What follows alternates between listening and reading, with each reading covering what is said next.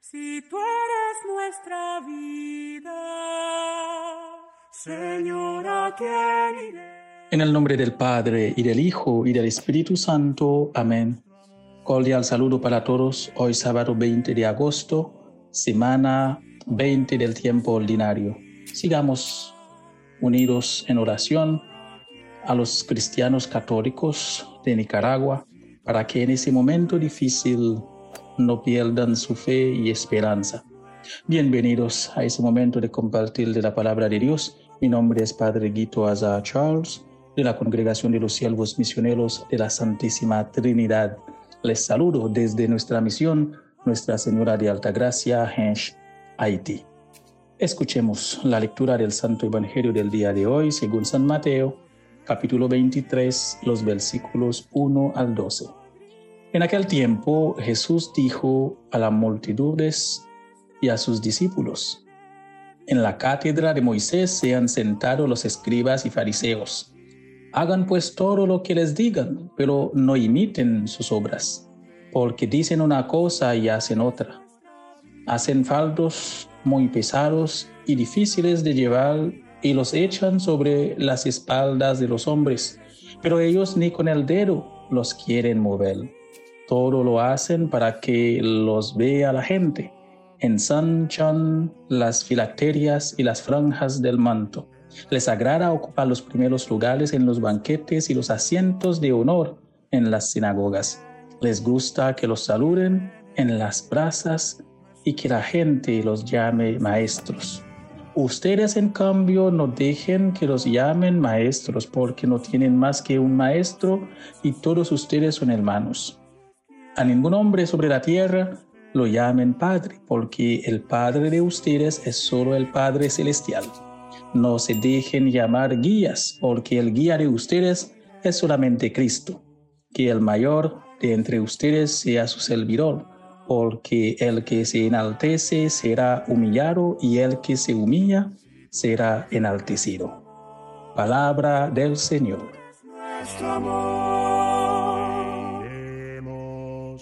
Si eres la vida. Queridos hermanos y hermanas, si queremos resumir el Evangelio de hoy en unas pocas palabras, diríamos, no seamos hipócritas, seamos coherentes con lo que decimos y con lo que hacemos, seamos reales.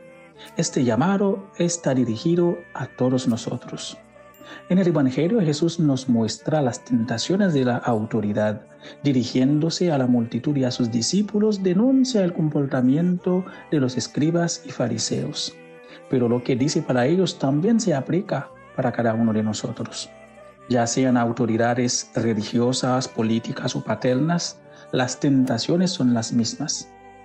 Ahora, las tres tentaciones de los fariseos mencionadas en el Evangelio pueden ser también las nuestras. La primera, decir y no hacer.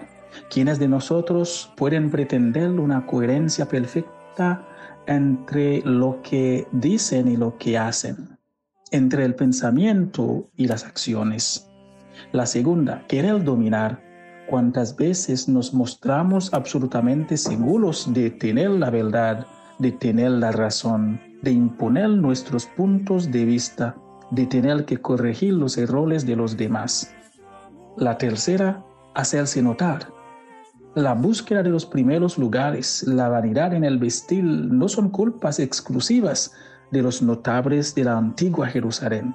Seguramente hoy lo hacemos de modo diferente, con la marca de automóviles, vacaciones de lujo, los vestidos o el teléfono de moda los reemplaza muy bien.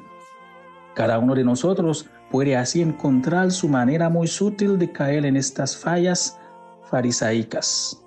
Pero Jesús nos invita a adoptar otras actitudes.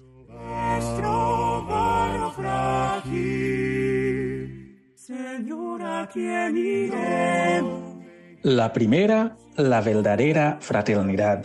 Todos somos hermanos y hermanas, tenemos un Padre común. Estamos invitados a mirar a cada uno como nuestro igual y amarlo verdaderamente como hermano y hermana. La segunda, la simplicidad. No llaman a nadie su Padre en la tierra porque solo tienen uno, el Padre Celestial. Solo Dios es Dios, solo Él tiene derecho a nuestro homenaje. Pero ¿significa esto? ¿Significa que nunca debes llamar a alguien padre o pastor? Esa sería una lectura fundamentalista literal del Evangelio. Sin embargo, reclamar estos títulos como un honor sin experimentarlos como un servicio, esa es la culpa. La tercera actitud, el servicio. El mayor de ustedes será su servidor. El sentido de servicio a Jesús no es nada humillante. Es ser grande, ser un siervo de Dios. Es llegar a ser como Dios, que por la encarnación y la humillación del Hijo se hizo a sí mismo nuestro servidor. Nadie es más feliz que el que sabe amar incondicionalmente a los demás. Sí, en verdad cuando tomamos en nuestras manos el cuerpo entregado, el cáliz de la sangre derramada de Jesucristo, ya no hay en nosotros amo ni Señor, sino el gran gozo de amarnos unos a otros sin preocuparnos de quién puede ser el más importante, porque solo es grande aquel que por pura gracia nos hace sus hijas y sus hijos. Unión en oración unos por otros y un feliz y bendecido día para cada uno de, de ustedes. Que San Bernardo de Claraval interceda por nosotros.